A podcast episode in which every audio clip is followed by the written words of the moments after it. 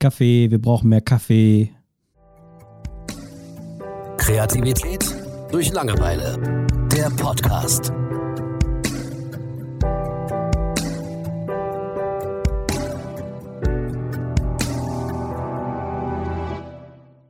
Okay, was? Äh, heute äh, sprechen wir über schlechte Intros, Thomas. Nein, ähm, Nachtschicht soll das heutige Thema sein. Okay. Und, ähm, also für mich geht eine Nachtschicht zum Beispiel nicht ohne Kaffee. Deswegen mhm. habe ich gedacht, Intro sagst du jetzt einfach Kaffee und dann ist das gut. ne? Und ja, kommen wir auch zum Thema. Ähm, schön, dass ihr dabei seid, zuhört. Äh, hi Thomas. Hallo Julia. Thomas, wenn du Nachtschichten machst, machst du das ja wahrscheinlich eher freiwillig, ne? Also theoretisch ja. müsstest du keine Nacht, du müsstest Du hast kein Schicht. Nee, überhaupt nicht. Aber ich bin, äh, ich weiß nicht, mein Gehirn funktioniert einfach nachts am besten. Also es hat sich auch nicht geändert, seitdem die Kleine da ist. Ich dachte, es würde sich ändern, durch den anderen Rhythmus einfach. Überhaupt nicht. Mhm.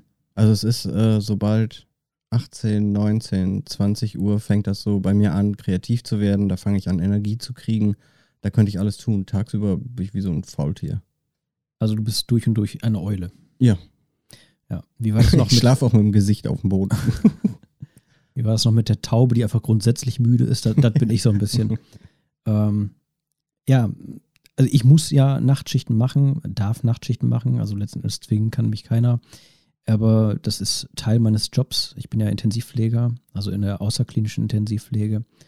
Und ich bin ja bei Leuten zu Hause, bei Einzelpersonen, zwölf Stunden. Und ähm, ja, mein Bruder zum Beispiel, der ist im Rettungsdienst, ähm, wenn da die äh, Glocke nicht bimmelt, dann kann der pennen. Die haben da Betten stehen und alles. Bei mir ist es so, ich darf halt nicht pennen, weil ich muss die Geräte überwachen und äh, ja, ansonsten, ich habe in der Nachtschicht auch immer mal Phasen, wo nichts zu tun ist, außer eben da zu sein, wenn es dann tatsächlich dazu kommt, zum mhm. Notfall. Und ja, da wollte ich mal mit dir drüber reden, wie man so seine Nachtschichten äh, rumkriegt. Ähm, ich meine, bei dir würden mir so viele Sachen einfallen. ja, erzähl, bitte. Wenn ich so viel Zeit hätte mit einem Laptop oder mit Büchern oder mit Malen oder mit jeder Form von Kreativität, du kannst ja sogar Sport machen eigentlich. Also so, ja. ich sag mal Sit-Ups und so weiter, ne? Hm.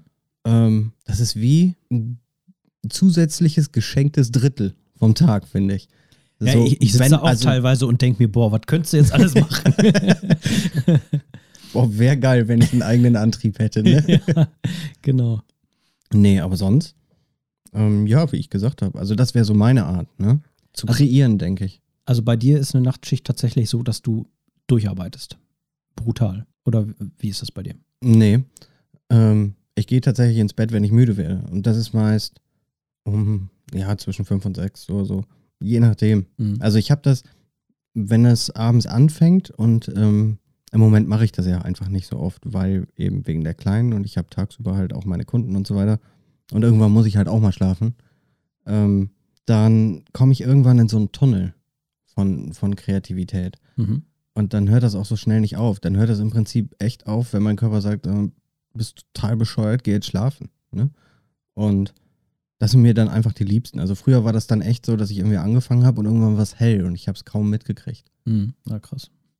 Also das wünschte ich mir teilweise schon, dass ich das wie bei dir hätte. Ähm, ist es halt nicht so. Ich habe, ähm, wie beschreibe ich das? Also bei mir ist das so, so von Phase zu Phase. Ähm, wenn ich starte, ist alles erstmal gut und ähm, ja, im Grunde genommen fange ich meistens an, dass ich meine Arbeit mache. Also äh, ist es schon so, dass ich auch was zu tun habe natürlich. Aber immer dann, wenn eben gerade nichts zu tun ist, dann mache ich mal eine Phase, wo ich ein bisschen was lese, wo ich äh, ich meine, man hat natürlich auch immer Doku zu machen und so. Und ähm, ja, hier ein Kaffee, da ein Kaffee und ich sag mal so, so ab 2, 3 Uhr, da komme ich dann wirklich an meinen Tiefpunkt. Da muss ich dann echt gucken und ähm, da kann ich dann auch nicht mehr irgendwie, ja, irgendwas lesen. Vor allem dann nichts, um mir Wissen anzueignen. Ne? Also da muss ich wirklich anfangen, stumpfsinnige Serien zu gucken oder äh, mal Fenster aufmachen, Kopf raushalten oder kaltes Wasser ins Gesicht. Aber das sind tatsächlich so Phasen, wo ich echt ein Problem habe, mich wach zu halten. Das ist teilweise echt anstrengend und macht dann auch gar keinen Spaß. Ne? Also da gehst du teilweise am Stock und dann so 4, 5 Uhr, da wird es wieder besser. Und ähm, mein größtes Problem im Moment ist, ähm, früher war das kein Problem, dann nach der Nachtschicht dann nach Hause zu fahren und dann habe ich mich hingelegt und nach einer halben Stunde war ich weg. Und jetzt seit ja, zwei Monaten oder so geht das schon so, wenn ich eine Nachtschicht hatte, ich kann nicht mehr pennen. Also auch äh, heute, ich bin heute aus der Nachtschicht, ich habe drei Stunden geschlafen. Also Okay. ja, das wird langsam echt ein Problem. Also wird schwieriger irgendwie. Ich weiß nicht, ob das am Alter liegt oder so. Vielleicht kommt ein, also ich habe das bei mir, wenn ich nicht pennen kann. Ich kann zum Beispiel auch nicht auf Kommando einschlafen. Wie äh, du sagtest, äh, dein Bruder, glaube ich, ne, beim, Mhm. beim Rettungsdienst, ähm, wenn du mal so hin und her musst. Ne, das Ob der das nicht. kann, weiß ich jetzt nicht, aber es scheint. Also es gibt ja durchaus. Leute, die das können. So meine Ja. Frau, wenn die bei mir im Bett liegt, das dauert ungefähr 15 Sekunden, dann ist die weg. Mh, Dann ist die am Pennen. Das ist für mich echt so ein Skill, den ich gerne hätte. Weil das ist, äh, bringt dir so viel Kontrolle. Ich habe das auch oft, dass ich dann eine Stunde oder maximal zwei, weil dann stehe ich wieder auf, dann habe ich die Schnauze voll, mh. ähm, im Bett liege und nicht pennen kann. Aber das ist meistens so, wenn mein äh, Geist einfach nicht zur Ruhe kommt. Weil du irgendwie das Gefühl hast, du musst jetzt noch irgendwie das und jenes hinkriegen. Ja, zum Beispiel. Ne? Man Mhm. ist so unfertig einfach. So klar, Ja. du merkst, der Körper ist total im Eimer, Mh. Aber ähm, ja, früher haben wir das so, es gibt so ein Getränk, fliegender Hirsch. Kennst du das? Nee. Ähm, das ist Jägermeister mit Red Bull im Okay. Endeffekt, ne? Ja. Und dann haben wir früher halt immer gesagt, okay, wenn du halt genug davon aufhast, bist du halt platt, du willst pennen, aber Kannst du kannst nicht, weil du halt so viel Red Bull getrunken hast. Ja. Ne? Und das ist die Höchststrafe dann. Ich glaube, So Alkohol mit ungefähr fühlt Bull. sich das an. Alkohol mit Red Bull, das ist auch wirklich wie so eine Selbst, äh, wie heißt das, so eine Selbstbestrafung, ne? Also wenn du drüber nachdenkst, muss man Aber sagen. Thema Alkohol denken wir nicht so viel drüber nach in der Regel. Ja, also jetzt speziell in meiner Nachtschicht trinke ich auch wenig Alkohol. das ist nicht so gut. Nee, aber du hast ja in der Nachtschicht auch eine ständige Form von Bereitschaft im Endeffekt. Ja. Ne? Das habe ich ja zum Beispiel nicht. So, ich bin halt komplett frei, aber du hast ja im Hinterkopf immer, okay, du musst halt wach sein, du musst konzentriert sein, fokussiert sein. Und da, wenn was ist, das ist ja dann nochmal, finde ich, ein bisschen was anderes, als wenn man einfach nur sagt, okay, ich muss nachts irgendwie die Zeit rumkriegen. Aber ich muss jetzt auch tatsächlich mal ehrlich sagen, ich sehe mich nicht so wie der Intensivpfleger im Krankenhaus, der, der weiß, dass er jederzeit äh, auf irgendeinen Patienten rumhüpfen muss, äh, um, um den wiederzubeleben oder sowas. Ähm, das sind ja auch ähm, teilweise Versorgungen, die sehr lange gehen, jahrelang. Und ähm, klar, wenn, wenn die akut krank sind gerade, irgendeinen Infekt haben oder sehr schlecht liegen, dann, dann gehst du natürlich mit einem anderen Gefühl zur Arbeit und bist auch anders da. Aber ja, du hast eben auch normale Phasen, wo, wo du einfach weißt, ne, die Person braucht die Beatmung und ähm, ja, da weißt du aber auch, da wird heute Nacht nichts passieren. Ne, natürlich musst du trotzdem darauf gefasst sein, irgendwo, aber mh, das ist nicht diese, diese ständige Bereitschaft, äh, das Bereitschaftsgefühl. Okay. Ähm, also zumindest habe ich das dann nicht, ne? weil, weil ich einfach weiß, ähm, die Werte sind im Normalbereich und äh, die Person sieht aus wie immer, ähm, benimmt sich wie immer und das kann man mit der Zeit schon ein bisschen einschätzen. Ne? Und ähm, das sind dann so Kleinigkeiten, die einem dann auffallen müssen, wenn, wenn dann irgendwas anders ist. Ähm, ja, aber es ist nicht so diese ständige, okay, jetzt muss ich gleich beatmen, jetzt muss ich gleich dieses und jenes. Ähm, so ist das nicht. Also so dieses hektische hast du in der Regel nicht. Hm, Also zumindest sehe ich das nicht so.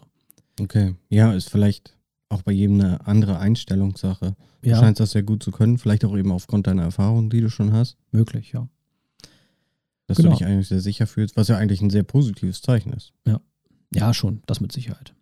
Ähm, also, was ganz spannend ist, ähm, du hast bei manchen Patienten echt so eine krasse Ausstattung. Da hast du die Kaffeemaschine und alles da, du hast einen Fernseher da, äh, den du benutzen darfst. Und dann gibt es natürlich auch Patienten, wo einfach gar nichts vorhanden ist. Ne?